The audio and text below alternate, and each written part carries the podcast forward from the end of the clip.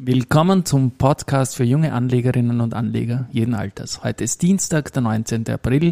Mein Name ist Christian Drastil und ich freue mich, dass es jetzt nach Ostern endlich wieder mit dem Podcasten weitergeht. Und natürlich begrüße ich auch heute wieder zum Wiener Börseplausch Season 2. Das Motto ist Market and Me. Hey, here's Market and Me. Podcasting for Equity.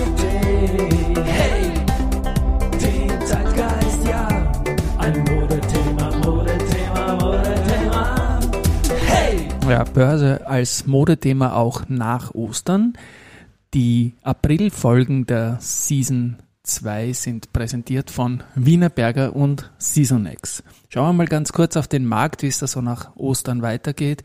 Der ATXDR, den sehe ich gerade jetzt um 12.12 Uhr bei 6.653 Punkten. Das ist ein kleines Minus 0,35 Prozent schwächer als am Donnerstag. Es waren jetzt ja doch einige börsefreie Tage. Unter den Gewinnern sieht man vor allem die Bohr, die ist 5,6 Prozent stärker und wichtig über dem Niveau von 12 Euro. Das ist jenes Niveau, äh, das wir gesehen haben im Herbst bei der größeren Kapitalerhöhung. Auf Rang 2 mit 2,4 Prozent plus findet sich dann die Do Co. Und auch da habe ich eine eine Überleitung. Die Do Co., die ist äh, jetzt unter den letzten acht in unserem Aktienturnier, in unserem elften Aktienturnier. Und da geht es jetzt in dieser Woche, in dieser verkürzten, also von heute bis inklusive Freitag, die vier Handelstage, also Schluss Donnerstag letzter Woche bis Schluss Freitag dieser Woche, aber trotzdem nur vier Handelstage wegen der Osterfeiertage, um die Semifinalplätze. Diese vier Viertelfinali die lauten Immofinanz gegen Do Co., Verbund gegen Pira Mobility, VIG gegen S-Immo, Telekom Austria gegen Flughafen Wien.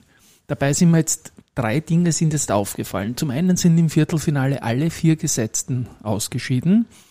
Das heißt, auch die Palfinger und der Wanderpokal wird nicht nach Salzburg für immer gehen, denn der wäre dann dort, wenn man ein Turnier zum dritten Mal gewinnt. Balfinger hat als einziges äh, Unternehmen bis jetzt zweimal gewonnen, wird es aber diesmal nicht zum dritten Mal in elf Turnieren gewinnen. Ein weiterer Case, dass man den Wanderpokal für immer gewinnen kann, ist, wenn man zwei Turniere hintereinander gewinnt. Und diese Chance, die lebt bei der Do Co., weil die Do Co. ist nach äh, dem Sieg in der Runde 1 gegen die andere jetzt auch über die Evotec in das Viertelfinale äh, auf, aufgestiegen. Aufgefallen ist auch noch die SIMO, die hat beide Großbanken rausgeschmissen. In der Runde 1 die erste Group und in der Runde 2 die RBI. Und steht jetzt auch unter den letzten acht Unternehmen. Also das ist eine Sache, die ich als ehemaliger Tennisspieler sehr, sehr schätze und bei dieser Gelegenheit auch alles Gute an den Dominik-Team natürlich. Am Wochenende war ich Fußball schauen und das ist noch der letzte Querverweis zur Do Co. Da war ich mit ein paar jungen Fußballern im Stadion und habe mir Austria Wien gegen äh, Red Bull Salzburg angesehen und wir wurden da von Do Co. exzellentest betreut. Also wenn es nach dem geht, dann gehört der Wanderpokal dort auf jeden Fall hin. Also danke sehr dafür. Ebenfalls noch Ende voriger Woche habe ich ein Mail von N26 bekommen. Und das war eine, eine Studie über die investitionsfreudigsten Frauen in Europa. Und da sind die Wienerinnen ganz vorne dabei, laut der N26-Studie. Nämlich die legen die Österreicherinnen, Wienerinnen im Schnitt 999 Euro an. Also gute Gesamtsumme auf jeden Fall. Das ist also die Spitze in Europa. Das ist äh, interessant, finde ich. Und bevorzugt werden Bank- und Versicherungsprodukte äh, 40 Prozent beziehungsweise 35 Prozent. Und auf dritter äh, Stelle kommen dann schon mit 31 Prozent die, nein, nicht die Aktien, sondern die Kryptowährungen. Auch das ist sehr, sehr interessant. Ich habe dann bei dem äh, Pressekontakt angefragt, habe in der Sekunde eine Nachricht bekommen, wie denn das aussieht, ob auch Aktien dabei sind, ob österreichische Aktien dabei sind. Und ja, Aktien sind natürlich dabei, aber Detailinfos, äh, wie viele österreichische Aktien dabei sind, äh, sind in der Studie nicht abgefragt worden. Aber man sieht das als guten Hinweis für zukünftige Studien. Und ja, okay, ich freue mich über mehr Informationen aus dieser Ecke auch. Auf jeden Fall, Österreicherinnen sind am Investitionen investitionsfreudigsten, dass ich es noch rauskriege. Ähm, Finanzen sind Frauenthema, das wissen wir. Ähm, Celine Nadolny haben wir im Vorjahr kennengelernt. Das ist eine, eine Bloggerin, die macht mit Book of Finance eine ganz lässige Sache, indem sie vor allem Finanzbücher vorstellt, unglaublich viel Wissen auch reinbringt und das einfach toll macht.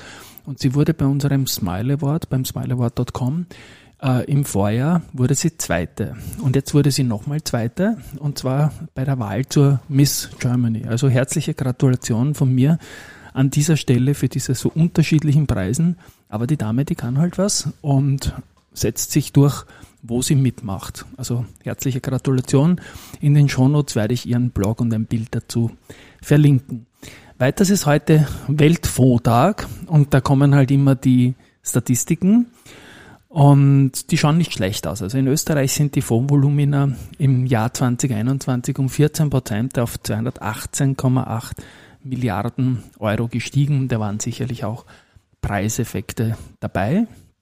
Ähm, der Wert fürs erste Quartal, den ich noch dazu kommuniziere, sind allerdings Netto-Mittelzuflüsse, also frisches Geld. Da geht es im ersten Quartal immerhin um 1,3 Milliarden äh, Zufluss. Die gemischten Fonds sind sehr beliebt und es wird auch in Österreich sehr stark in nachhaltige Fonds investiert. Das wird schon langsam zum Mainstream in Österreich. Weiters die Grossotec ähm, vom Erhard Grossnick und vom S&D CEO äh, Hannes Niederhauser, die haben wie ich es eigentlich vermutet habe, auch über die Börse S&D Aktien gekauft in Frankfurt. Und zwar wurden da 335.000 Aktien gekauft, im Schnitt so 16 Euro. Dazu gab es ja die, die Hintergrundgeschichte, dass ein freiwilliges Angebot zu 15,3 Euro von eben dieser Grossotec AG an die S&D Aktionäre für einen Teil der Aktien gebracht wurde. Und ich habe mir damals schon gedacht, okay, man kann ja auch über die Börse kaufen. Jetzt haben die das getan. Die 16 Euro über die Börse sind höher als die 15,3, die geboten werden. Das ist jetzt ein Case an der Frankfurter Börse und ich bin mir jetzt nicht sicher. In Wien wäre es so, dass man alles, was man über die Börse kauft und zu einem höheren Kurs als ein Angebot, sofort das ganze Angebot dann nach oben zieht. Keine Ahnung, ob das jetzt in Frankfurt auch so ist, aber vielleicht schaue ich mir das Ganze dann näher an. Zu der Wienerberger unserem Präsenter gibt es eine Beteiligungsmeldung und zwar die Impex Asset Management Group. Die hat ihren Anteil äh, erhöht. Die war schon auf 4,35 Prozent und ist jetzt über 5 Prozent der Stimmrechte gegangen und hält die Wienerberger Aktien gleich in mehreren äh, Portfolios. Der Heimer Scheuch, CEO von Wienerberger, hat nicht nur einen eigenen neuen Podcast-Beitrag gebracht im Heimer Scheuch Podcast, sondern auch mit unserem Schwesterpodcast von dem hier zum österreichischen Nachhaltigkeitspodcast gesprochen und zwar zum Thema 100% Biodiversität. Und da gibt es auch unter anderem ein Gespräch mit unseren Interviewern über einen Produktionsstandort mit naturbasierten Lösungen. Das ist ein Habitat der Tiere, zugleich Naherholungsraum für Menschen, Kletterpflanzen, Obstgärten, begrünte Dächer, Wasserpfützen, Teichen, Seen und alles mögliche. Also das ist sicherlich auch ein Hörtipp. Bei Andritz ist es so, dass man normalerweise, wenn ein Auftrag kommt, das hier spielen. Das habe ich jetzt natürlich trotzdem gespielt. Es ist eine Auftragsinfo und zwar eine Stopp-Info, was das neue Geschäft in Russland betrifft. Man setzt das jetzt einmal aus. Ähm, ja, ich glaube, es ist eine vernünftige Entscheidung, da jetzt mal nicht sofort auf die Alles raus-Taste zu drücken, sondern jetzt einmal halt ein bisschen von der Außenbank das Ganze anzuschauen. Äh, Russland mit Russland Umsatz hat bei Andritz circa zwei bis drei Prozent des Gesamtumsatzes. Letztlich dann noch zum Research. Die Deutsche Bank bestätigt die Wienerberger mit Kaufen, nimmt das Kursziel von 42 auf 35 Retour. Morgan Stanley bestätigt Andritz mit Overweight, erhöht das Kursziel von 54 auf 59 Euro Odo BHF bleibt bei AMS Osram auf neutral, nimmt das Kursziel von 17 auf 14 Schweizer Franken in dem Fall zurück. BNB Paribas Exan bleibt bei der Föstalpine auf Outperform, geht mit dem Kursziel von 38 auf 40, also eine der bullischeren Einschätzungen. Und die Analysten von Raiffeisen Research bestätigen die Kaufempfehlung und das Kursziel von 9 Euro für A1 Telekom Austria. Ja, in diesem Sinne, äh, hoffentlich äh, bleibt alles ruhig Und am Markt könnte sich schon langsam wieder etwas mehr tun. Ich bin gespannt auf die Quartalsergebnisse, die jetzt nach und nach kommen werden. Ciao, wir hören uns. Bis morgen. Baba.